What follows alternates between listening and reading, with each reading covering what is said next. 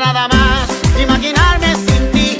Ese Ecuador sin Guayaquil, la bachata sin Juan Luis. Y así, así es estar sin ti. Guayaquil está de fiesta. Este 9 de octubre celebra su bicentenario de independencia y lo hace en un escenario bastante complejo, como lo es la pandemia y la lenta reactivación económica. Situaciones adversas, pero no imposibles de vencer para el guayaquileño luchador, emprendedor, que día a día se esfuerza por sobresalir y alcanzar sus ideales. En este episodio celebramos a la perla del Pacífico dándole vida a una clásica leyenda que destaca el coraje de los caciques huancavilcas, guayas y quil. Este trabajo fue caracterizado y producido por Daniel Ponce, Alejandro Suárez y Rafael Valverde, estudiantes de la Universidad Ecotec. Bienvenidos a Nos Estamos Oyendo. Guayaquil. ¿De dónde viene ese nombre tan sonoro? Fuerte como el roble y cálido como el sol. La leyenda dice que en estas tierras fértiles, bañadas por el caudal del río, todo florecía con plenitud tanto que con el paso de los años se convertiría en la perla del Pacífico. La era de la conquista avanzaba en la región litoral, donde el general Sebastián de Benalcázar lideraba las expediciones con el fin de fundar una nueva ciudad en este próspero mundo, un mundo habitado por las ancestrales tribus huancavilcas. Hermanos, luchad conmigo por estas nuevas tierras He aquí el futuro de nuestra gente, dictado en nombre de Dios y de su majestad. Duros y fieros combates se dieron en este campo, donde los pueblos nativos del Golfo defendieron sus tierras de los españoles con fuerza y valentía, con el cacique Guayas a la cabeza de sus ejércitos. Usted no ser bienvenido en estas tierras. Yo, cacique Guayas, y aquí a ver mi pueblo, el pueblo Huancavilca. Yo luchar con él hasta morir.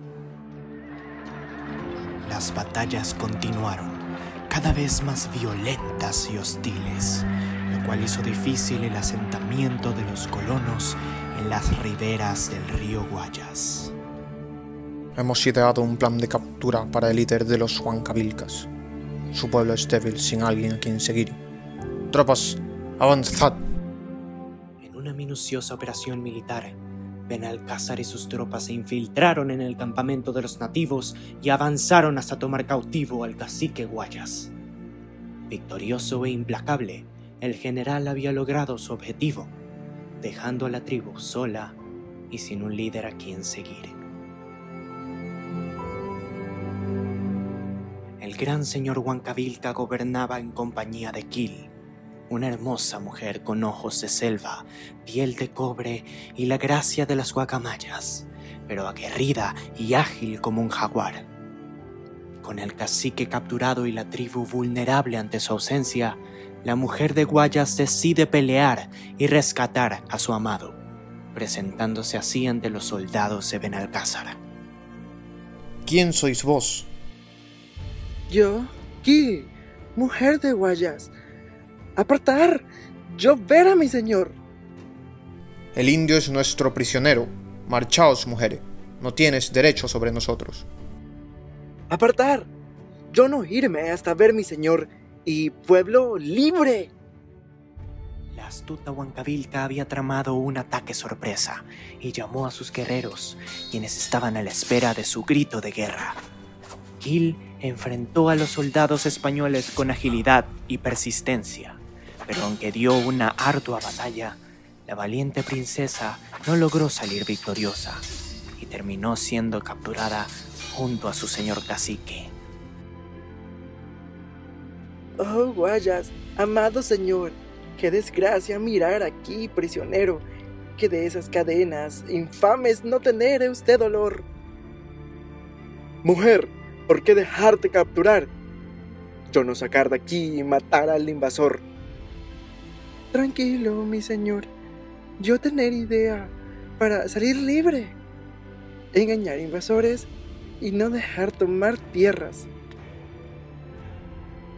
El ingenio de la princesa y la sabiduría del cacique los ayudó a formar un plan para engañar a sus captores. Al acercarse Benalcázar a su celda, habló con los dos huancabilcas. Os hemos vencido. Ya no tienen escapatoria. Cacique, jurad lealtad a la corona, o serás sometido como esclavo, y mis hombres tomarán a tu mujer por la fuerza. Huancabilcas, ser dueños de verdaderas tierras, yo ofrecer a invasor gran tesoro, creer oro a cambio de libertad y la de mi mujer.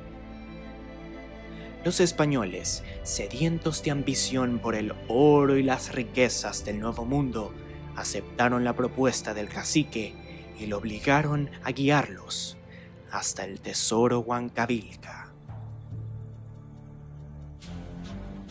Guayasiquil, encadenados y arrastrando grilletes, condujeron a sus captores hasta la cima de una gran e imponente colina que se alzaba sobre el río. Al no ver ningún rastro del oro, los soldados de Benalcázar empezaron a cuestionar al cacique. Enseñadnos vuestro tesoro, Guayas, y os perdonaremos la vida. Tesoro estar protegido por Cerro Verde, el monte de los Huancavilcas. Soltar mis manos, invasor. Guayas mostrar tesoro. Yo ser único que conoce el sitio. Una vez desencadenado, Guayas le arrebató la espada a uno de los soldados y empezó a pelear con coraje, desatando la fuerza de sus ancestros. Junto a Kill, lucharon buscando su libertad, pero los soldados lo superaban en número. Rendíos, Huancavilca, no tenéis oportunidad. Conserváis esas cadenas para siempre y vuestra mujer será entregada a mis hombres. El gran cacique Guayas, al escuchar su infame destino y el de su cónyuge, dio un último grito de batalla y traspasó a Aquil con la espada. Benalcázar y su ejército miraban perplejos cómo la pareja se desplomaba al mismo suelo que los vio nacer. Habéis dicho que había un gran tesoro. Nos ha mentido, salvaje. Mirar. Río, árbol, cielo y sol. Todo ser tesoro, Huancavilca. Pero ahora no tener nadie con quien compartir. Mi amada Kill, partir al reino del sol. Yo, ir con ella. Y al pronunciar estas palabras, el gran cacique Guayas contempló por última vez las majestuosas tierras de su pueblo. Luego empuñó la espada y se la clavó en el corazón.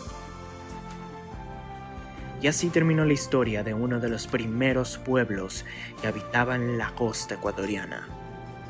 La conquista de la ribera del Golfo había culminado con Guayaquil sacrificándose para que su historia sea contada al conmemorar la fundación de esta gran ciudad, cuyo linaje de ancestrales guerreros y valientes corazones sigue vivo en su nombre mismo, Santiago de Guayaquil.